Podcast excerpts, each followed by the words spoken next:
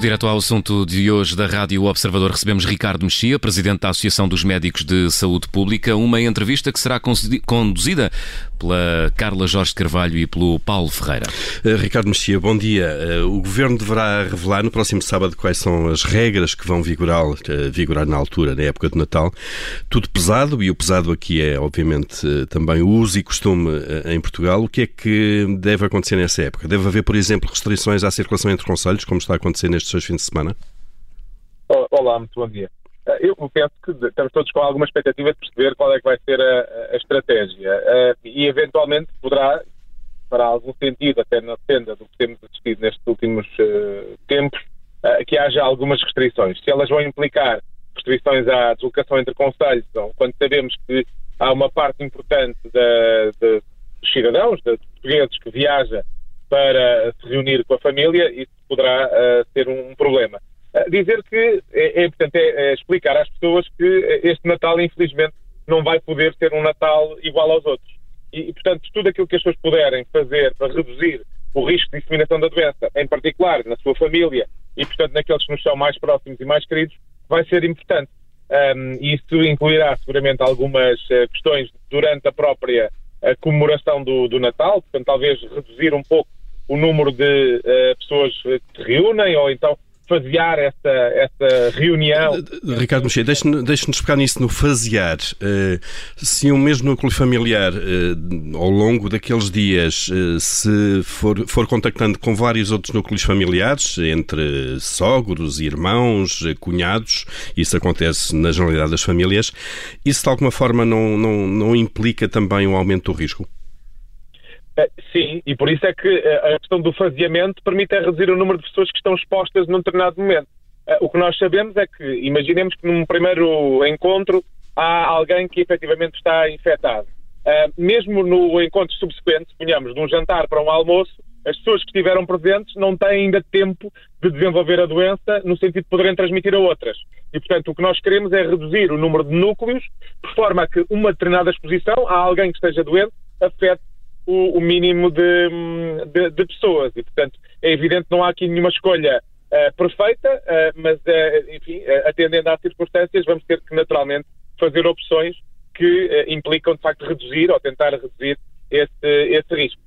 Portanto, Ricardo Mexia, o ideal seria que o Natal fosse passado com uma bolha, para usar a designação que, que, que, me parece que já todos conhecemos. Uma bolha, duas bolhas no máximo, seria assim, dois núcleos familiares Pois, Con consegue estabelecer isso?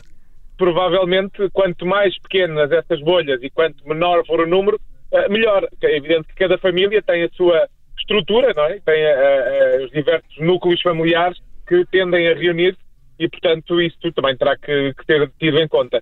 Uh, enfim, há outras questões durante o próprio encontro, uh, maximizar uh, aquilo que são os encontros no exterior, sendo que em dezembro não é fácil, Uh, dizer também que melhorar a ventilação é importante, utilizar a máscara sempre que um, ehm, seja possível, naturalmente durante as refeições não, não, não, é possível e, portanto, fora das refeições maximizar esse, eh, essa utilização. Uh, a questão da, do próprio, da própria organização da disposição à mesa também pode uh, ser importante.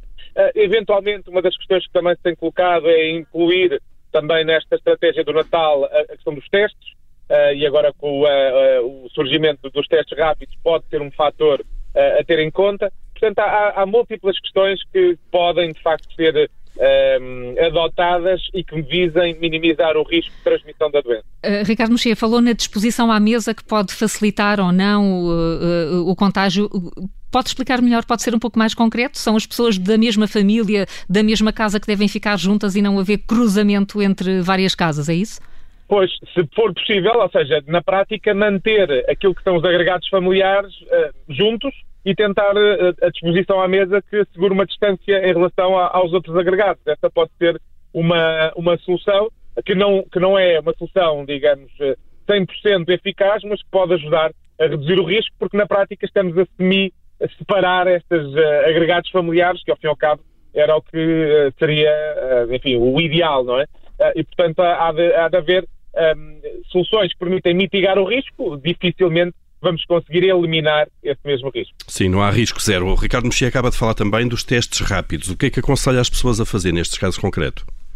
Eu, sinceramente, acho que vai depender daquilo que vai ser a disponibilidade desse, uh, desse uh, dispositivo diagnóstico. E, portanto, eventualmente, uh, havendo a disponibilidade desse dispositivo, se pudermos testar aqueles que vão participar num treinado evento, isso pode ser útil. Já se tinha pensado nessa abordagem em relação à chegada às unidades de saúde, em relação às escolas, e, portanto, eventualmente, neste momento muito concreto, se houver capacidade, pode eventualmente ser aqui um contributo útil, precisamente para identificarmos aqueles que potencialmente têm maior capacidade de transmitir a, doença, ainda que assintomático. E aproveito para sinalizar também esse sentido, ou seja, se tivermos alguém que esteja sintomático, eh, enfim, é, é, obviamente que é uma decisão difícil, mas tendencialmente essa pessoa não deve um, ehm, estar junta com, com, outras pessoas. Hum.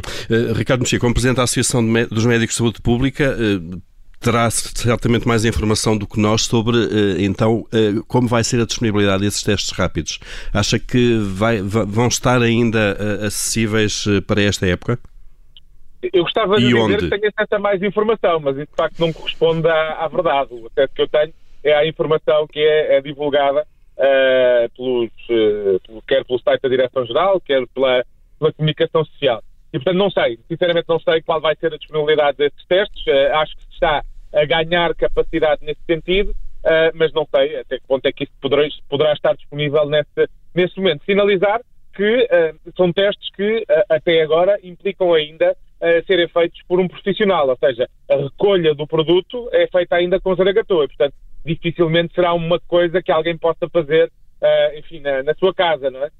Um, e, e, portanto, há, há, também que ter em conta esse aspecto logístico e, e a forma como se poderá implementar.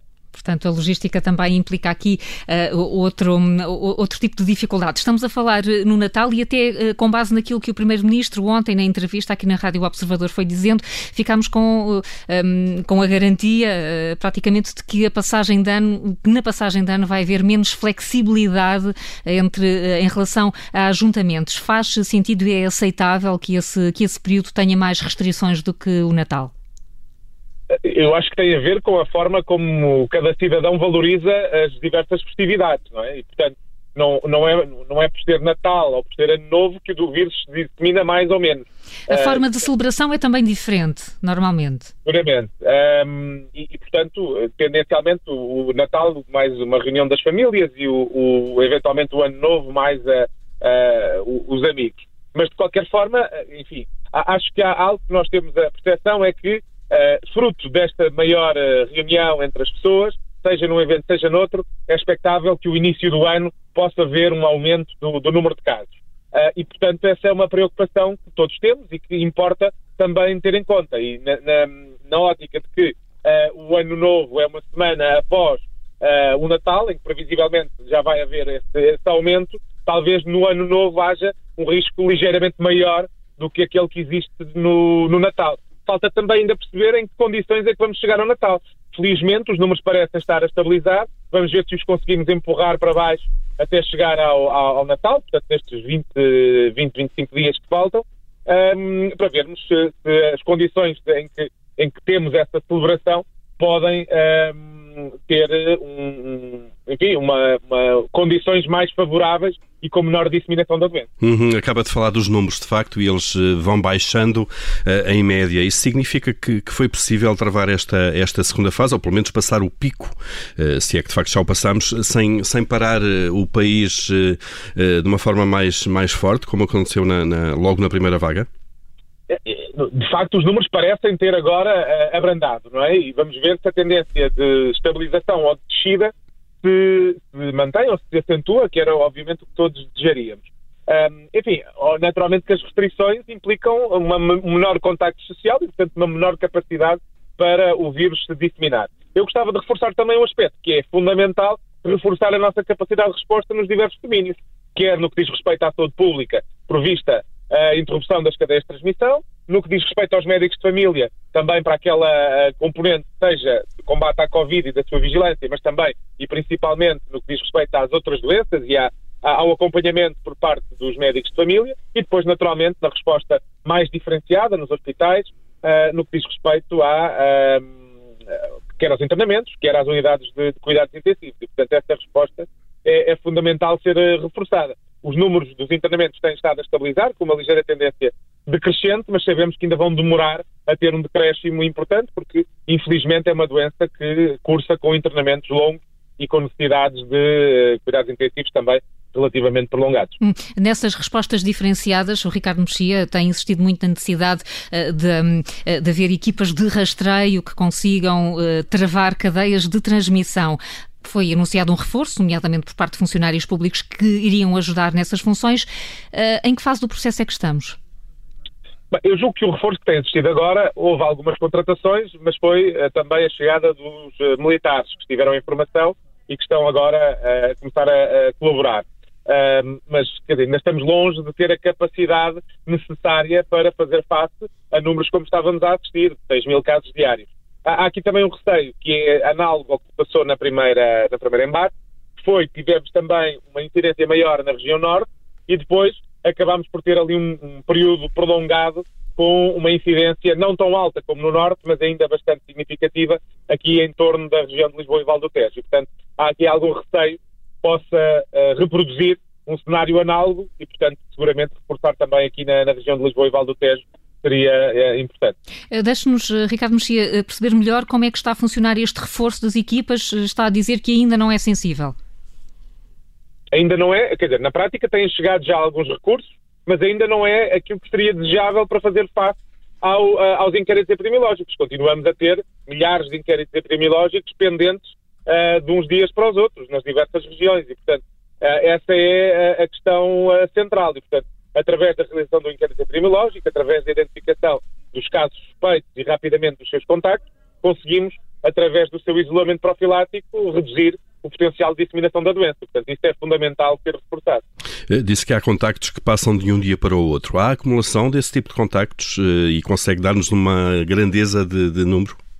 Eu penso que há, há, um par de semanas foram, foi avançado o número de 20 mil uh, inquéritos epidemiológicos pendentes na região norte e, portanto, esse número é seguramente um volume enormíssimo e nas outras regiões, uh, talvez com maior tendência para as regiões mais populosas, como é Lisboa e Val do Tejo também, uh, em que esta situação também temos uma, largas centenas uh, que também estão em atraso. Hum. Ricardo esta semana devemos também uh, conhecer o plano de vacinação português, da vacina Covid-19. Uh, acha que vai estar tudo preparado para que isso comece a ser feito assim que as vacinas chegarem? Eu acho que é fundamental preparar e o programa que vai ser adotado para, para vacinar e o quero quer aquilo que diz respeito à, à, à sua importação, ao seu armazenamento, à sua distribuição, à sua administração, isso tem que ser agilizado o mais depressa possível, por forma a quando surgir a autorização de uh, introdução no mercado, ainda que numa situação provisória ou de emergência, consigamos agilizar essa uh, administração da forma mais célere possível. E, e, portanto, preparar todo esse mecanismo seguramente deve ser feito do, o mais precocemente possível, para quando isso for possível, então, os mecanismos já estejam implementados. Infelizmente, a experiência que temos não é uh, a mais positiva, até numa situação que tipicamente temos como muito mais regular, como é o caso da vacinação sazonal da, da, gripe. Infelizmente as coisas não correram exatamente como seria desejável e, portanto, a expectativa é que possa ter corrigido alguns dos problemas que surgiram nessa circunstância para a futura vacinação da Covid conseguir decorrer da, da melhor forma. Hum. O, Reino Unido, e a notícia desta manhã, vai começar a, a, a vacinar as pessoas para a Covid-19 já a partir da próxima semana, nos próximos dias, é a indicação eh, que acabou eh, de ser conhecida esta manhã. Eh, é possível prever que em Portugal também possa vir rapidamente uma vacina? É assim, uma vez que haja a autorização das entidades reguladoras, seja a EMA, portanto, a Agência Europeia, seja o Infarmed, que é a Agência Nacional, eu acredito que estão reunidas as condições para começar. Agora falta, como digo, a tal logística toda que implica uh, este, uh, esta administração da vacina. Portanto, seja a importação, portanto, chegarem as vacinas ao território nacional, o seu armazenamento, a sua distribuição e a administração. Portanto, aquilo que já referi. Na prática, isso tem que ser agilizado. Portanto, se houver essa autorização, então, uh, depois fica a faltar então a tal logística que a expectativa de todos temos é que seja oportunamente uh, implementada para não haver mais uh, delongas nessa, nesse início. Uh, há uma grande expectativa, obviamente, em relação a, a, esta vacina. E nós uh, temos nas notícias hoje o caso uh, de Ana Gomes, da, da, candidata presidencial, que é só um ponto de partida, de facto, para, para este tipo de conselhos. devem os cidadãos, de alguma forma, fazerem automedicação, mesmo em casos destes, a vacina da gripe, da vacina Covid? As vacinas carecem de uma prescrição, não é? Portanto, independentemente do, do mercado onde as pessoas obtêm a vacina, elas carecem de uma prescrição, até para a sua administração. E, portanto, eu não sei exatamente, eh, a questão concreta não, não conheço, mas, mas na prática as vacinas não são passíveis de ser auto-medicadas, uh, não é? Portanto, implicam uma prescrição, implica um profissional que, a, que as administra, tipicamente. Portanto, essas são as condições normais da administração Portanto, da, das vacinas. Aquilo que o médico especialista diz é, eh, mesmo neste caso, em que há uma grande expectativa eh, e que haverá muita gente seguramente disponível para eh, ser das primeiras a tomar a vacina Covid-19, falem sempre com o médico e é o médico que tem que dar o ok. É o médico que tem que decidir se a pessoa tem de facto indicação. Neste caso, da, da, até com uma maior escassez da, da vacina, provavelmente o critério que vier a ser adotado também tem que ser mediado por, eh, por um médico, não é? E, portanto, essa circunstância deve ser, um, ehm, deve ser acautelada. E, e, naturalmente, que a administração deve ser feita por um profissional devidamente habilitado para que tudo corra pelo melhor. As vacinas são seguras, mas não são inócuas e, portanto, uh, temos que ter também essas cautelas, aliás, como qualquer uh, medicamento. E, portanto, nesse sentido, a administração deve ser feita nas condições adequadas a essa circunstância.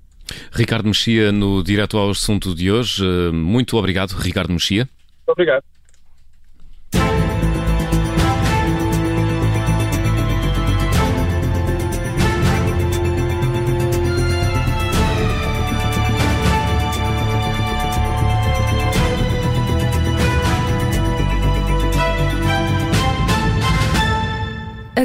Obrigada por ter ouvido este podcast. Se gostou, pode subscrevê-lo, pode partilhá-lo e também pode ouvir a Rádio Observador online em 98.7 em Lisboa e em 98.4 no Porto.